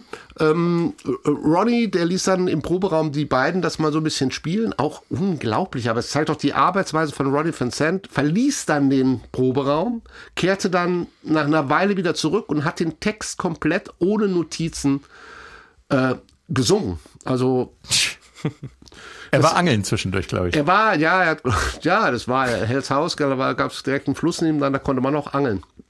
Und weil er eine so große Energie verspürt hat bei dem Song, wollte er eigentlich nicht warten, bis, äh, bis sie den Song irgendwann fürs zweite Album dann mal aufgenommen haben, sondern er wollte das Ding sofort aufnehmen, was sie auch gemacht haben zu dieser Zeit. Aber es war zu spät, weil Pronounced war schon im Presswerk und war schon soweit fertig. Und damit ist Sweet Home Alabama eigentlich der größte Hit einer Band, der je nie auf dem Album erschienen ist, auf das er am besten gehört hätte. Also sage ich jetzt mal so. Aber jetzt stell dir mal vor, der wäre noch da drauf gewesen, was es dann für ein Meilenstein gewesen Ja, wäre. dann hättest du danach, glaube ich, gar kein Album mehr veröffentlichen müssen. Nö. Wäre gewesen. Aber die, das Hitpotenzial von dem Ding wurde ja sofort erkannt, ne? Also Ja, es war in dem Moment klar, wo die im Studio waren, die Nummer wird ein Hit ja, werden. ich glaube, glaub, Ray Cooper wurde äh, zitiert Cooper hat es mit, gesagt, ne? wo du sagst, das ist der Hit selber. Aber wir haben drüber gesprochen, natürlich für dieser Hit, für das vielleicht größte Missverständnis der Band gegenüber. Also es ist, es ist ein, schwere, ein sch- schweres Thema eigentlich, weil es geht ja, wir hatten schon über diese, diese, in die, in die Redneck-Ecke, Rassismus. Es geht hauptsächlich natürlich um Zeilen wie in Birmingham, they love the governor. Das war zu der Zeit George Wallace, ein bekannter Befürworter der Rassentrennung, der sehr bejaht ähm, äh, gegen die schwarze Bevölkerung in Birmingham vorgegangen ist. Und dann so, so eine Textzeile da, äh, natürlich hat jeder überhört, vielleicht war es auch wieder naiv, ähm, dass der Background Vocals dann ein dreifaches Bu, Bu, Bu hinterher singen und äh, diese Zeile quasi äh, negieren. Also es gab da einige, einige Missverständnisse. Auch die Textzeile mit Neil Young selber, der ja ähm, mit Alabama und auch Southern Man ähm, mal so Richtung Südstaaten geschossen hatte.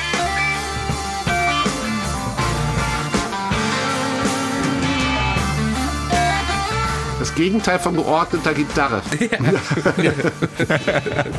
Southern man, better keep your head.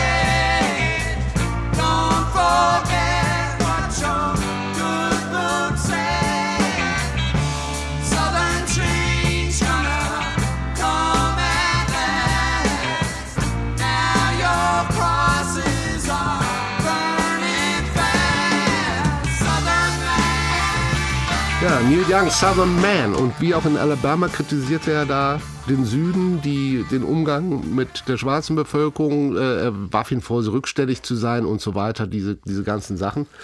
Und daraufhin äh, hat halt äh, Ronnie Van Sant die Textzeilen äh, Neil Young, Southern Man, We Don't Need Him Around, äh, keiner braucht dich hier, äh, getextet.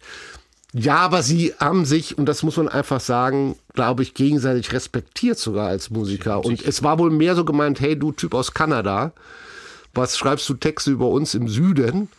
Ähm, weil sie haben auch gegenseitig immer schön ihre, ihre T-Shirts getragen. Ich glaube, Leonard Genau. Skinner hatte immer Neil Young T-Shirts und Neil Young hat auch gerne mal einen... Sogar auf, auf, einem, äh, auf einem der Plattencover ja, ist. äh, ein Leonard Skinner T-Shirt an. Also das war, und da kam mir mal der Gedanke, ob dieses Sweet Home Alabama nicht allgemein ironisch, ein, ein, ein, einfach eine Persiflage ist, die anfängt mit dem Governor, über den sie sich lustig machen, und dann, obwohl sie ja Neil Young mögen, einfach, guck mal, ähm, die Südstaatler denken bestimmt so über Neil Young. Versteht ihr, was ich meine? Und, Ja, ja, klar. und dann kam ja noch die Watergate-Sache, wo er sagt, ach, Watergate, das haben wir auch, 73 wurde das ja groß aufgeklärt, es gab die, äh, den Ausschuss, Watergate-Ausschuss und so weiter. Und wo er dann, ach, das interessiert mich ja gar nicht. Wen interessiert schon sein Gewissen? Und dann geht er ja hinten nochmal ganz explizit mit, the governor is always true. Also der Governor hat immer recht. Und, Ja. und ich dachte, hm, guck mal, die haben Neil Young und er verstehen sich. Ja, er ist, Ja. er, er, steht gar nicht auf den Governor und so weiter. Ich- vielleicht ist es so eine Selbstreflexion auf die Südstaaten. Weißt du, was ich meine? Weil er kommt ja gar Ja. nicht noch nicht mal aus Alabama. Das ist eine Band aus Florida, Jacksonville. Ja. Und er reflektiert so in einer und das konnten sie unheimlich gut. Die, er ist ein witziger Songschreiber. Er hat, äh, er kann wirklich humorvoll sein, auch in den Texten. Und dachte ich, ich lag da so gestern so vor mich hinhörend und dachte, habe ich das immer falsch verstanden? Ist das vielleicht so eine, eine Eigengesamtabrechnung mit der, mit der Sicht der Südstaaten auf die Ja. Welt? Also wollte ich jetzt mal sagen, war jetzt vielleicht Ja. kompliziert für alle, die da draußen mir zugehört haben. Vielleicht war das, ich wollte es einfach mal sagen, es hat mich jetzt gedrängt. Aber allein schon, allein schon auch die, die offizielle Lesart, die äh, Van Zandt selber zum Beispiel immer ja äh, gebracht hat, war ja dahingehend, dass er gesagt hat, er hat nicht das kritisiert, was Neil Young inhaltlich gesagt hat, also er wusste, dass es das eben gibt, also auch den Rassismus und so weiter, dass es das gibt und er wusste vor allem, er stand seiner Meinung nach und meiner Meinung nach auf der richtigen Seite, nämlich war dagegen. Er hat nur gesagt zu Neil Young, du kannst uns nicht alle über einen Kamm scheren. Ja, das ist der, äh, der Hauptpunkt auch, Ja. wo er sagt, äh, natürlich äh, gibt's hier viele Idioten, aber wir sind eben nicht alle so. Aber ich finde, er sagt eben auch konsequent, Neil Young, du hast recht. Ja, ja, du, der du hast schon recht. Du hast recht. Äh, Genau. Das finde ich, das Ja. wollte ich sagen. Das klingt so durch, dass er das einfach selbst reflektierend da Genau. mal. Du äh, hast schon beschreibt. recht, aber nicht auf alle. Also nicht über, nicht über Eine alle. spannende Interpretation. Man Cool. muss, es gibt ja auch ganz kurz um, also Neil Young hat ja zum Beispiel kurz nach dem ähm, nach dem Flugzeugabsturz hat er ja äh, gespielt auch wieder, war auf der Bühne. Alabama hat er, glaube ich, gespielt und hat dann auch eben Sweet Home Alabama Ja. gespielt. Ne? Also gibt es ja. auch Aufnahmen von. Das ist schon. Ich glaube, wir sind uns da relativ einig. Es gibt natürlich eine große Pointe, die ich hier äh, nicht unterschlagen möchte, bei der ganzen Sache, egal wie es interpretiert. Und das ist, ähm, diese Pointe kommt vom äh, Biologieprofessor von der East Carolina University in North Carolina. Sein Name Jason Bond. Und der ist seines Zeichens großer Neil Young-Fan, schon immer gewesen. Und dieser äh, Biologe, der hat jetzt ausgerechnet im US-Bundesstaat Alabama eine neue Spinne entdeckt. Und dieser Spinne hat er natürlich den Namen gegeben Myrmichiaphila nilyangi. So. Und damit kehrt natürlich Neil Young quasi für immer an den Ort zurück, den er als rassistisch bezeichnet und zwar tausendfach als Spinne. Als Spinne. ah, herrlich. Ja, Lynyrd Skynyrd hatten eine gute Beobachtungsgabe für die Situationen, hatten wir es ja gerade davon. Ähm, ähm, auch Situationen des gewöhnlichen menschlichen Lebens, die sich gut in Geschichten verwenden lassen. Simple Man ist da ein tolles Beispiel. Letzter Track auf Seite A des Albums, inspiriert durch den Tod der Großmutter Van Zandt und äh, der Mutter von Gary Rossington. Hier ist A Simple Man. Ich würde mich gar nicht trauen, in, ins Studio zu kommen und sagen, pass auf, ich habe einen Gitarrenlick. Dann würde ich sagen, was hast du denn das eingespielt? Mit einem Mundorgel oder was? Mach mal einen Chorus drauf und einen Reverb. Nein, Kabelamp. Ja, spielen. Mama told me when I was young, sat beside me, my only son. Listen closely to what I say. Keine klassisch schöne Stimme, aber so ergreifend irgendwie, ne? Also es, es, Sehr, er hat transportiert so eine Sehnsucht und ein so ein, ein, ein ich kann es, ein, Und sie ist Empathie auch. Sie ist ja auch gut. Die Sie ist super. Also das ist ja, jetzt. ja, ja. er ist ja kein klassischer also- Rockschauter. Er ist, Nee. ja, ja. er ist mehr ein Erzähler. Ja. Simple Man, der einfache Mann. Ich hatte es in der Anmoderation schon gesagt. Mutter und Großmutter waren gestorben von zwei Bandmitgliedern und nun saßen die beiden zusammen. Und äh, was ist dann passiert, Stefan? Ja, was so passiert, wenn, wenn die Mutter eines Bandmitglieds stirbt und die Großmama unterhält sich über, über äh, diese familiären Angelegenheiten, über das, das Tolle an der Großmutter. Was hat man, welche Erinnerungen, welche Geschichten, was, was hat die Mutter einem äh, mitgegeben? Und äh, daraus entstand halt das, was auch so die Urausrichtung dieser Band in all diesem Chaos einfach darstellt. Den Ratschlag der Großmutter an Ronnie Vincent, dass er ein einfacher Mann bleiben soll. A simple man. Und ich habe es schon mal gesagt, dazu gehört in den USA Gott, Familie und Arbeiten. Familie hatte er innerhalb der Band. Die Arbeit, haben wir auch schon gesagt, sie haben sich wirklich einen abgearbeitet. In, also das Ja. waren wirklich eine, eine arbeitende Band, die haben getourt am laufenden Band. Ich durfte sie ja leider nur noch mit Gary Rossington mal live sehen, weil ich mir das unbedingt noch erfüllen wollte. Weil Freebird war, ich sag, kann man sagen, dass es ein, eine spätpubertäre Hymne bei mir war. Also als ich Motorrad fuhr und zum Motorradfahren äh, gehörte Freebird. Also das war wie wie äh, der Sattel auf dem Motorrad gehörte Ja. Freebird zum Motorradfahren. Ähm, und das waren ähm, die Werte, die sie ihm vermittelt hat. Und das sind auch die Werte, die, glaube ich, zu diesem Liberalismus führen innerhalb der Band, die sie deutlich ab deutlich äh, äh, trennt von, von, von anderen vielleicht Südstaaten-Bands. und daraus entstand dieser wunder wunderschöne Song, den Al Cooper allerdings als Produzent gar nicht als schön empfunden hat. Ich oute mich auch, es ist nicht mein Lieblingssong. Also wir haben uns, äh, während der Song lief, kurz mal drüber unterhalten, über den Gitarrensound am Anfang. Ich würde mich nicht trauen, ins Studio zu kommen und einfach den Stecker in den Verstärker zu stecken und dann das bisschen Ding da am Anfang rumzuzupfen. Also ich würde mich bemühen, Effektgeräte noch dazu zu schalten und Aber irgendwas. ist das gerade das Besondere. Das ist das Besondere. Ja, und das hat Ja. auch Al Cooper so nicht gesehen. Dann hat äh, Ronnie von Santin genommen und hat ihn aus dem Studio rausgeführt in seiner überzeugenden körperlichen Art und hat ihn wohl in seinen Oh etwas aufgemotzten und großkotzigen Bentley gesetzt vor dem Studio und hat gesagt, pass mal auf, Al, du fährst mal und du kommst erst wieder zurück. Wir nehmen das Ding alleine auf. Und das haben sie dann auch gemacht. Und das muss einfach so überzeugend gewesen sein. Das ist das, was wir hier hören auf der, auf der Platte, ja. Äh, Dass auch El Cooper gesagt hat, okay, ihr habt mich überzeugt, den Song nehmen wir mit drauf. Ich habe irgendwo noch ein, ein Zitat gelesen, was ich ganz schön fand. Äh, Simple Man sei äh, das My Way des Rock. Und das fand ich eigentlich auch irgendwie ganz süß. Das trifft es so ganz gut. Also es ist einfach, sie sagen, wie sie sind und das ist auch eine ganz sympathische Art und Weise, was sie da so erzählen. Es ist halt eben sehr bodenständig, aber ähm, und dazu passt dann aber auch einfach nur die Gitarre eingestöpselt zu haben und einfach nur loszuspielen, ohne irgendwie zehn Tretminen davor. Und das ist ein unheimlicher Favorit bei den Fans. Also ich Ja. war bei dem Konzert und bei dem Konzert wurden dann alte Videos eingespielt, wo die Jungs sich über so Traditionen unterhalten. Hä, Du hörst das so ein bisschen in die Lautsprecher, dann kommt Simple Man und die Menge rastet aus. Ja.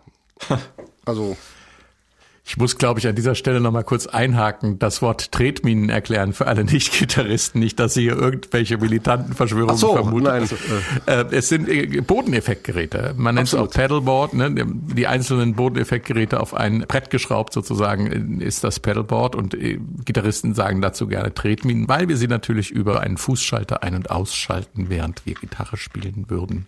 das hast du ganz toll stehen. erklärt. Ja. So, jetzt ist es soweit. Ähm, wir sprechen über Freebird, jene epochale Long Song, der wohl der meistgewünschte Song auf Rockkonzerten überhaupt ist. Kommen wir gleich noch dazu. Diese Nummer hat alleine schon Rockgeschichte geschrieben, gut neun Minuten auf dem Album. Ähm, und natürlich ist die Albumversion Kult, alleine wegen der Gitarrenbattle am Schluss. Wir steigen jetzt aber erstmal in den Anfang ein. Freebird. Dave is on the road again.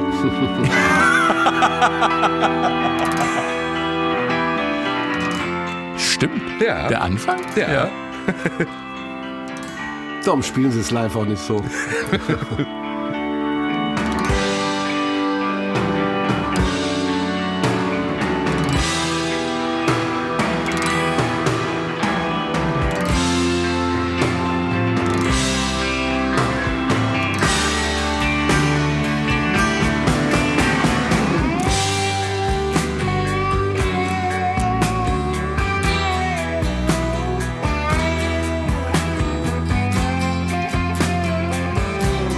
kannst du dich erstmal so richtig reinwiegen, bevor überhaupt der Gesang losgeht. Gell? Das, du bist schon, du bist so reingezogen.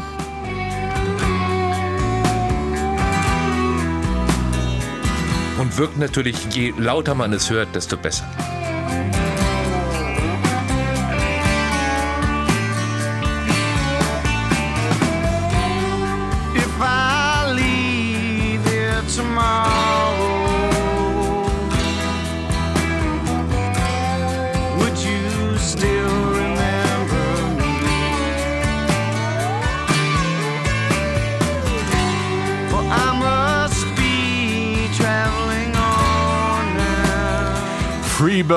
Song nicht ganz so griffig wie der Superhit Sweet Home Alabama, äh, nicht so crisp und kompakt, aber dennoch oder vielleicht genau deshalb der Song von Leonard Skinner, der die Geschichte des Rock noch nachhaltiger geprägt hat. Ein Song noch dazu mit einer sehr langen Reifezeit, Benjamin.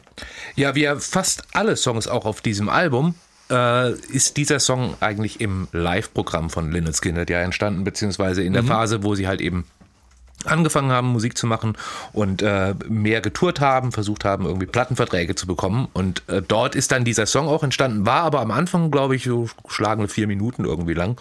Also war eigentlich erstmal ein ganz normaler Song, sage ich mal. Und hat sich dann im Laufe der Zeit entwickelt. Unter anderem dieses Ende, da kommen wir nachher ja dann auch nochmal zu, dieses lange Gitarren-Battle, was sie da veranstalten, hat dann damit zu tun, dass sie ihrem Sänger während der äh, Gigs mal eine Pause gönnen wollten. Und äh, am Anfang waren das irgendwie zwei Minuten und dann wurde das dann nochmal verlängert auf vier Minuten.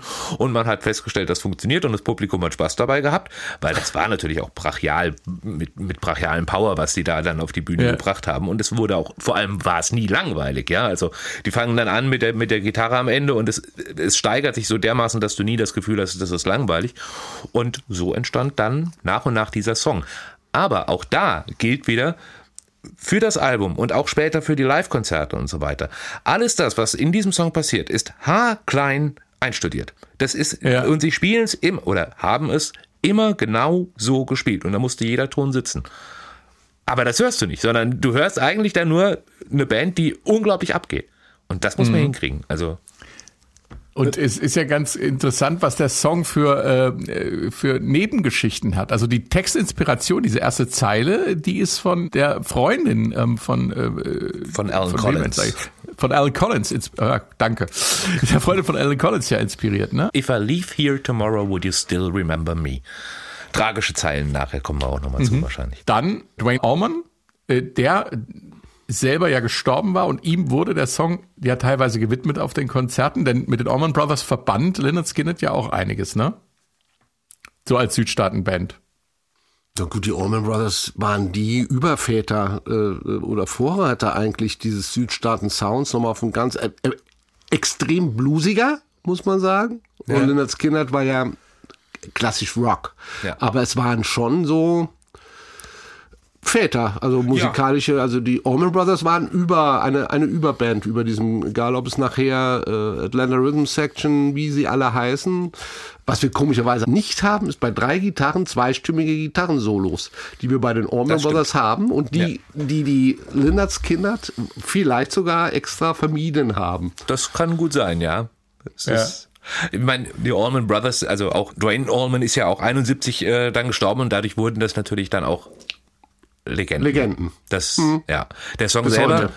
Der Song selber ist nicht auf ihn gemünzt oder auf ihn geschrieben, aber er wurde dann als äh, um Hommage im Grunde auch verstanden, auch weil am Ende diese Gitarren dann doch so ein bisschen in diese Richtung gehen. Ähm, und sie haben das dann auch offiziell immer wieder ihm gewidmet, ne? Das dann schon, ja. Was du eben ansprachst, Benjamin, if I leave here tomorrow, will you still remember me? Äh, kriegt dann ja noch eine tragische Bedeutung in der Geschichte der Band. Ja, im Endeffekt äh, war es klar, dass das so kommt. Ähm, es war immer der letzte Song bei den Konzerten. Und es war eben auch der letzte Song bei dem Konzert äh, an dem Abend, bevor sie halt abgestürzt sind. Und das waren im Endeffekt sind es, ist das die letzte Zeile, die Ronnie Van Sant gesungen hat, nämlich If I leave here tomorrow, would you still remember me? Das war die letzte singende Zeile von Ronnie Van Sant. Un unfassbar. Und er hatte, er hatte immer schon, also lange Jahre vorher hat er immer schon wieder auch davon gesprochen, dass er zum Beispiel, dass er nicht 30 wird. Also er hatte wohl lange Diskussionen auch tatsächlich mit seinem Vater, dem er das gesagt hat, irgendwie, du, ich werde nicht 30, ach red doch nicht so ein Unsinn, Junge. Ähm, und das war immer so dieses, also ihn um, um, umwehte auch immer diese, diese Aura, dieses Vergänglichen, was er selber, auch womit er selber gespielt hat. Und dann kommen eben diese Zeilen und dann ist am nächsten Tag dann auch tatsächlich alles zu Ende. Das ist schon Es war ein Flugzeugabsturz in der Nähe von Baton Rouge am 17. Oktober 1977. Und das war damals die Nachrichtenmeldungen in den amerikanischen News über den Flugzeugabsturz. Three members of the country rock group Leonard Skinner were among six people killed when a twin-engine plane crashed in a southeastern Mississippi swamp. The dead were lead singer Ronnie Van Zant, guitarist Steve Gaines, and Gaines' sister, vocalist Cassie Gaines. As leader of the group, Van Zant helped create country rock hits like Free Bird and Sweet Home Alabama. Drei Mitglieder der Country-Rock-Gruppe Lynyrd Skynyrd Skinnert sind unter den Opfern eines Flugzeugabsturzes. Die zweimotorige Maschine stürzte in einen Sumpf am Mississippi. Die Toten sind Sänger Ronnie Van Zant, Gitarrist Steve Janes und seine Schwester, die Sängerin Cassie Janes. Als Bandleader hat Van Zant an den Country-Rock-Hits wie Freebird und Sweet Home Alabama mitgeschrieben. Eine fast unglaubliche Geschichte mit einer Vorahnung. Ja, und es gibt, es gibt auch da ganz Legenden. Also es gibt heute noch die Legende, wie sich Ronnie von Sand von Gary Rossington verabschiedet haben soll im Flugzeug. Und das ist, das ist so kontrovers. Die einen sagen, er wäre nach hinten gegangen ins Flugzeug, er hätte ihn geküsst und hätte ihm gesagt, leb wohl und wäre dann nach vorne gegangen, als das Flugzeug abstürzte. Andere sagten, das hätte es so nie gegeben. Also es, dieser ganze Flugzeugabsturz ist, es ist, ist auch etwas sehr Mythisches auch, auch äh, mhm. welche Personen da äh, äh, versterben selber von der Band. Das hat die Band natürlich völlig zerrissen. Zehn ja, Jahre lang haben sie nicht gespielt, dann haben sie sich als Rossington Collins Band zusammengefunden. Dann hat schon damals an Ronnie von Sands Bruder, der ja heute auch Sänger ist, äh, eine Band aufgemacht. Dann haben sie nachher sich wiedergefunden nach zehn Jahren. Ein Wahnsinnsschicksalsschlag für, für, für diese Band. Aber ich möchte zu Freebird einfach, damit wir da nicht zutraulich werden, was Positives. Weil äh, Billy Powell, ähm, der Pianist der Band, den wir alle, wenn wir Lynyrd Skynyrd Alben hören, sehr lieb gewonnen haben. Vor allen Dingen, wenn wir das Live-Album von Lynyrd Skynyrd ähm, hören. Der war ja eigentlich Roadie der Band. So, mhm. so ein knuffiger Roadie der Band und dann kam der eines Tages bei Freebird, als ich das wieder mal gespielt hat, hat er gesagt, pass mal auf, ich zeig euch mal, wie man Freebird spielen muss und setzte sich wohl ans Klavier und spielte das, was wir von den Live-Aufnahmen her kennen, dieses Dedel, Dedel, Dedel, dieses Freebird-Intro, ist leider auf dem Album nicht so. Ich finde, das ist die bisschen die Schwäche des Songs, das ist, das ist eine andere äh, Geschichte. Und dann spielte er das und spielte den kompletten Song durch und die Band sagt, Hä? Wir wussten gar nicht, dass du Klavier spielen genau. konntest. Dann sagt er, ja, ich bin da so klassisch ein bisschen ausgebildet. Und dann haben die gesagt, okay, du bist dabei. Du bist sofort unser Pianospieler. Und er ist ja ein ganz wichtiger Bestandteil dieser ja. Band geworden. Immer an seinem weißen Flügel saß er da. Und, und auch nachher bei äh, Tuesday's Gone, die, wenn du, ich habe das, ich habe das äh, live in mir miterlebt, der war ja dann auch verstorben. Aber wenn du seinen Nachfolger siehst, ist ja derselbe Habitus. Oder wenn du Filme siehst, wie er dann, äh, er war ja klassisch ausgebildet, hatte auch denselben Werk Nerv, denselben Schwung und sie mussten mir immer sagen, pass mal auf, lass uns mal alles weg. Wir spielen Rock'n'Roll. Aber das war sehr positiv an Freebird. Sie haben durch Freebird äh, ihren Pianisten gefunden. Ja. Wer sich übrigens gleich nach dem Hören dieses Podcasts noch intensiver mit der ja auch tragischen Geschichte von Lynyrd Skynyrd beschäftigen möchte, dem sei die Doku If I Leave Here Tomorrow, a, a Film About Lynyrd Skynyrd empfohlen. Findet sich auf dem WDR Rockpalast Seite in der ARD Mediathek. Den Link dazu gibt's in unseren Show Notes und die gibt's zuverlässig auf swr1.de. Lynyrd Skynyrd sind äh, seit Pronounced Lynyrd Skynyrd eine Band mit äh, drei Gitarristen, eine nicht so häufig anzutreffende äh, realtaktische Aufstellung, wie Lothar Matthäus sagen würde. Da braucht's in der Defensive viel Disziplin, in der Rhythmusgruppe mit präzisem Bassspiel und in der Gitarrendreierkette braucht's Automatismen und auch ganz viel Disziplin. Vor allem, wenn alle drei ein Solo hinlegen wollen.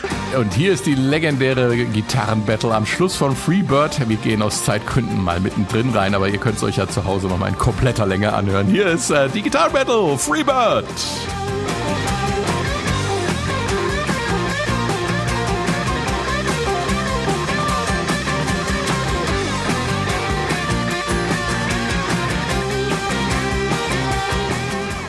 Das ist äh, aber jetzt so wirklich Irrsinn. Es, ich, ich muss ja wieder die Beatles einführen. Es gibt diese Gitarrenbattle äh, in Abbey Road zum Schluss. Das machen die auch zu dritt. Jeder mit einem anderen Sound kann man ganz gut auseinanderhalten. Und hier ist es ähnlich, ne? Die ist sehr differenziert, was, was sie spielen. Jeder spielt einen anderen, eine andere Rolle sozusagen. Ja, jeder spielt seinen Part ne? und ja. hält sich auch wirklich dran. Das ist vor allem oft das Schwierige. Lieber ja. Ich möchte im Zusammenhang mit dem finalen Solo von Freebird ganz im Sinne von Ronnie Van Sant eine Warnung aussprechen, das B-Wort zu erwähnen. Entschuldigt bitte.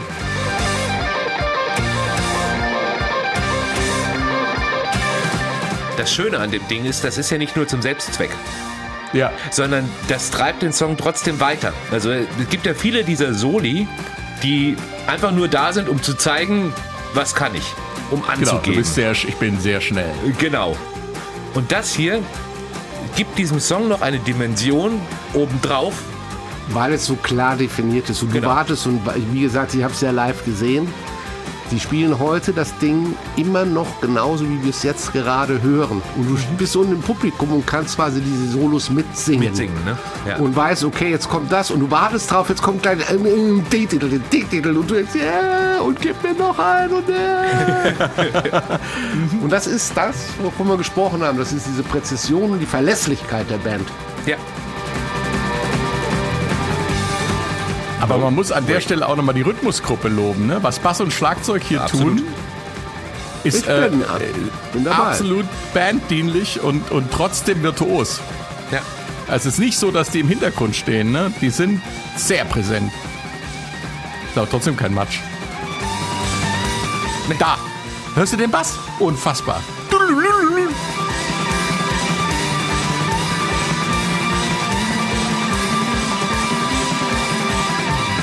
Ja, bin bei dir. Absolut.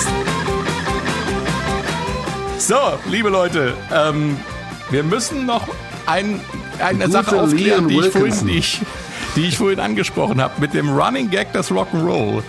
Dieses, dieser Song ist ja auch in die Geschichte eingegangen, weil er der wahrscheinlich meistgewünschte Song auf Rockkonzerten ist. Und da hat sich was verselbstständigt. Es wird in der Tat fangen, es wird gerne, so bei Zeltkonzerten gerne benutzt, Ja, von, von genau. kleineren Rockbands, wenn äh, die, da- darf ich sagen, die dörfliche Bevölkerung bei etwa 3,0 Promille steht, kommt, kommt das, was es nämlich auf dem berühmten Live-Album der Band zu hören gibt, dass im Publikum nämlich die Rufe kommen, Freebird! Freebird! Und im Festzelt hört sich dann halt anders an. Da ist es mir so, Freebird! Freebird! Aber es ist dieser Ausruf geworden, der tatsächlich sich völlig verselbstständigt hat. Und ich habe das schon miterlebt. Jetzt, jetzt muss ein Karlauer kommen, ne? wahrscheinlich im Festzelt von Friebertshausen. Nah von nahe Marburg. Sagt, erzählt mir doch mal noch was zum Vermächtnis. Äh, Was bleibt von äh, diesem Album und von dieser Band, die es zwar heute noch gibt, aber ähm, quasi in einer ähm, Next Generation Besetzung. Verrückt. Next Generation ist auch hart, weil es sind auch schon ein, ein, Altersstruktur, die, die nicht mehr mit Next Generation zu bezeichnen ist. Ja, also weil sich das ja alles so sukzessive ersetzt hat, weil alle Mitglieder, Mitglieder so nach und nach sind sie verstorben und dann kam immer wieder einer neu dazu. Was bleibt? Ich mache es mir ganz einfach. Das, was äh, Benjamin zum Anfang gesagt hat, was dieses Album zum Meilenstein macht, dass es einfach Maßstäbe in der, in der für ein Gitarrenalbum aus, ausmacht, dass es Maßstäbe setzt in einer Textform, in der Einfachheit und trotzdem der hohen Emotionalität der Texte, ohne da große Metaphern aufzuschlagen oder große Bilder zu schreiben. Es ist einfach super direkt, es nimmt dich emotional sofort mit. Sie sind für mich die, der Prototyp, also wirklich der, im Lexikon neben Südstaaten Rock steht Lynyrd Skynyrd und nicht wie Molly Hatchet oder wie die Bands alle heißen, es steht Lynyrd Skynyrd da, weil sie einfach der Prototyp dieses, dieses, dieses Sounds sind.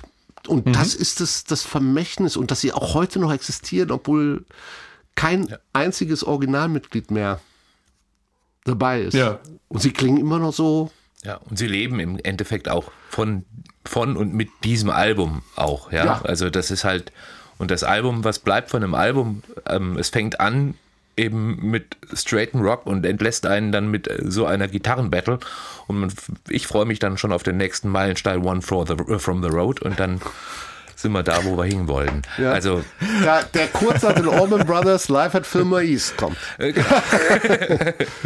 Machen wir noch alles, verspreche ich. Ähm, es gibt so viele schöne Alben. Wir werden noch eine Zeit zu senden haben, auf jeden Fall. Äh, ich danke euch und äh, macht's gut.